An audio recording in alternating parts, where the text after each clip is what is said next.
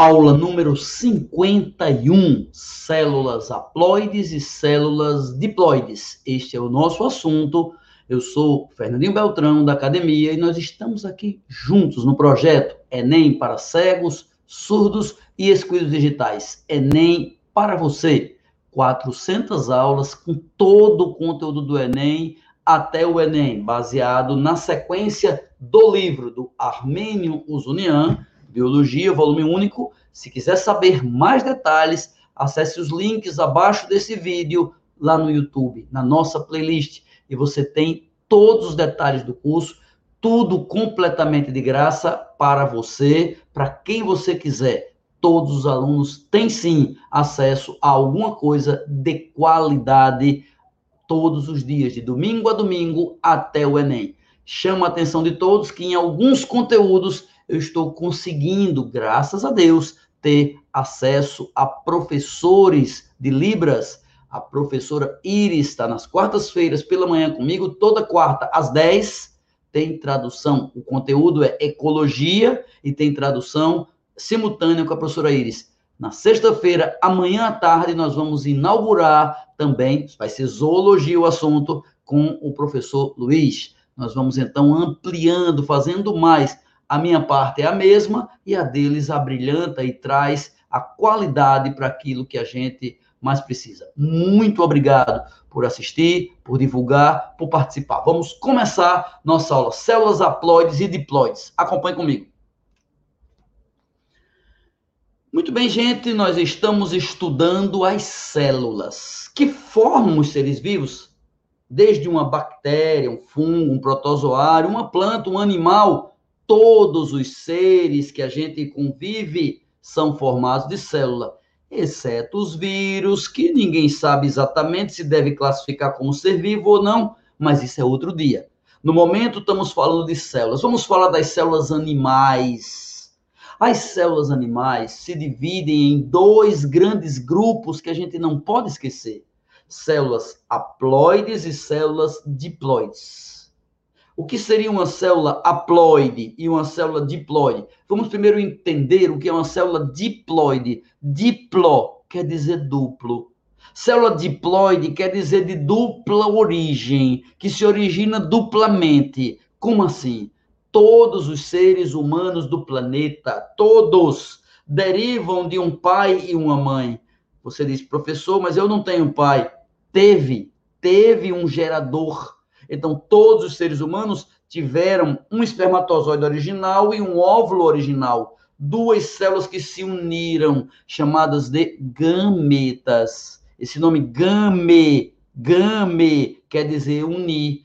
Por exemplo, quando alguém diz eu estou gamado em você, gamado vem de gameta, quer dizer quer se unir a você. Então, espermatozoide e óvulo se juntam, se encontram e o núcleo do espermatozoide e o núcleo do óvulo se fundem, se unem e formam um grande núcleo com o dobro do DNA que havia antes.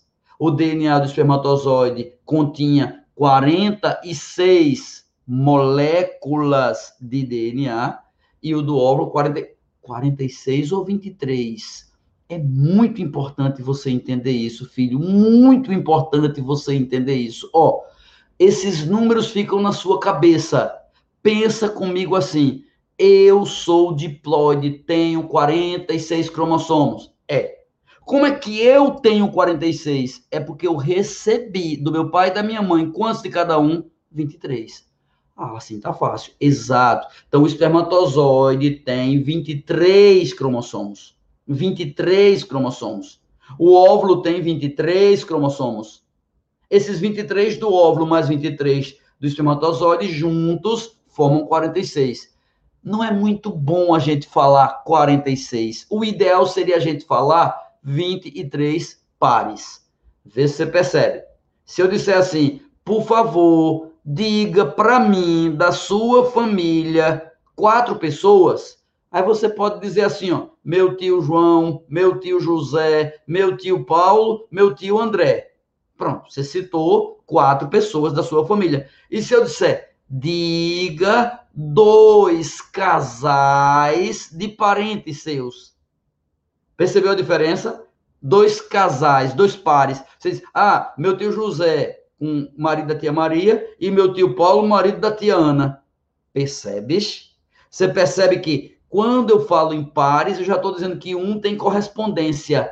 Então, quando eu digo que o espermatozoide tem 23 cromossomos, e que o óvulo tem 23 cromossomos, e que vão se juntar os dois, eu já estou te dizendo que não são 46 um diferente do outro. O cromossomo número 1 do pai é correspondente a um da mãe. É do mesmo tamanho do um da mãe. Tem os mesmos genes do um da mãe. Controla a fabricação das mesmas proteínas. Abre um parênteses. Você entende? As aulas passadas te ensinaram isso. Se não entende, volta para a playlist e assiste tudinho. Vou te dar uma dica legal. Tu vai gostar dessa dica. Se tu acessar aqui embaixo desse vídeo, um lugar que é o conteúdo programático do curso, tem a lista do conteúdo. E na lista tem dois links. O link normal, que vai para o vídeo normal, e tem à direita um link chamado o link avançado. O que é o link avançado? É aquele que pula enrolada, porque no começo eu não fico enrolando, né? Até o povo ligar o computador eu não enrolo aí um minuto, dois minutos, três minutos conversando. Então você pula, clica no link avançado, já pula direto para o conteúdo. Cada aula minha aqui nesse projeto, ela é programada para durar em torno de cinco minutos.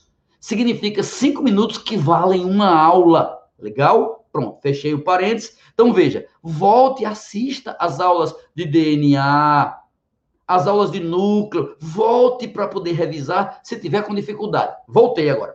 Então, eu tenho no espermatozoide, vamos imaginar, espermatozoide, 23 cromossomos. Vamos pensar, cromossomo número 1 é o quê? Um DNA imenso, que a partir dele podem se originar dezenas, centenas, milhares de RNA mensageiros e esses RNA mensageiro, cada um indicará uma proteína que o ribossomo vai fabricar no citoplasma. Isso é estudado na aula dogma central, lá atrás. Então, do cromossomo 1 do espermatozoide, vão ser determinadas a fabricação de centenas de proteínas. Então, do cromossomo 1 do óvulo, as mesmas proteínas. Peraí, quer dizer que é redundante, é repetitivo? É. Nós somos diploides e isso nos salva. Porque se tiver algum defeito em algum DNA do pai, o DNA da mãe vai suprir esse defeito. E se tiver um defeito no DNA da mãe, o do pai vai suprir. É como se fosse assim. Vamos imaginar que o espermatozoide tem 23 livros contendo receitas de bolo. E o óvulo tem 23 livros contendo as mesmas receitas. Aí uma criança foi, abriu alguns livros do espermatozoide e rasgou página, e abriu alguns livros do óvulo rasgou página. Ora, como são ali 30, 40, 50 mil receitas, ele inutilizou a receita número 12, número 15 do pai e a 120, a 190 da mãe. Então não coincide de defeito ser duplo. Como não coincide, ou o pai, ou a mãe, ou os dois vão lhe dar DNA para você ser o que você é. Um ser normal, um ser capaz de viver. Você está vivo! Você está vivo, você é capaz de pensar, de sonhar, de desejar, de querer, de ser muita coisa, graças ao DNA que tem dentro da sua célula, sobretudo com cópia, com backup, um que veio do pai, um que veio da mãe. É isso que é diploidia. Diploidia é o que salva você do defeito. Pense na família do seu pai, não tem alguns defeitos. Se na família da sua mãe não tem alguns defeitos, toda família tem. Mas a qualidade do gene do pai suprime, supera, esconde, mascara a falha da mãe. Isso é o que a gente vai estudar em genética com o nome de heterozigoto, em que eu tenho um DNA defeituoso, mas o DNA saudável esquece, esconde, não deixa que o defeituoso apareça. Então, nós somos diploides, isso é uma salvação divina, isso é uma proteção natural contra um monte de mutações, de alterações no DNA. Então, nós temos DNA em cópia. Recebi 23 cromossomos do meu pai, 23 da minha mãe, então eu tenho ao todo 23 pares, ou 46 cromossomos. Tá certo? É isso que é o número diploide. E o que seria haploide? Haploide é uma célula que só tem metade. Como é, então, que as minhas células, porque quando juntou o espermatozoide com o óvulo, deu o zigoto. E o zigoto formou todas as células do corpo. Então, as suas células da pele, do cérebro, do fígado, do coração, as suas células do osso, do sangue, suas células são diploides. Se elas são diploides, como é então que você vai poder se reproduzir e dar ao seu filho não tudo que você tem, só metade? Como é que você vai reduzir ao meio? É uma divisão celular chamada meiose. Nós temos dois tipos de divisão celular: mitose, em que as filhas que surgem são iguais, a mãe, e meiose, meió, aquele que as células filhas que surgem têm metade do que tem a célula mãe. Mitose, células filhas são iguais, meiose tem metade. Então imagine, se eu vou me reproduzir, então eu vou fabricar meu espermatozoide. Quando eu vou fazer espermatozoide, eu vou fazer meiose. Então por isso que a meiose humana se chama meiose gamética, porque serve para produzir gametas. Então, os nossos gametas são haploides. Espermatozoide é haploide, óvulo é haploide. Espermatozoide é haploide, óvulo também. Significa não tem cromossomos em pares, não tem cromossomos em pares, não tem cromossomos homólogos.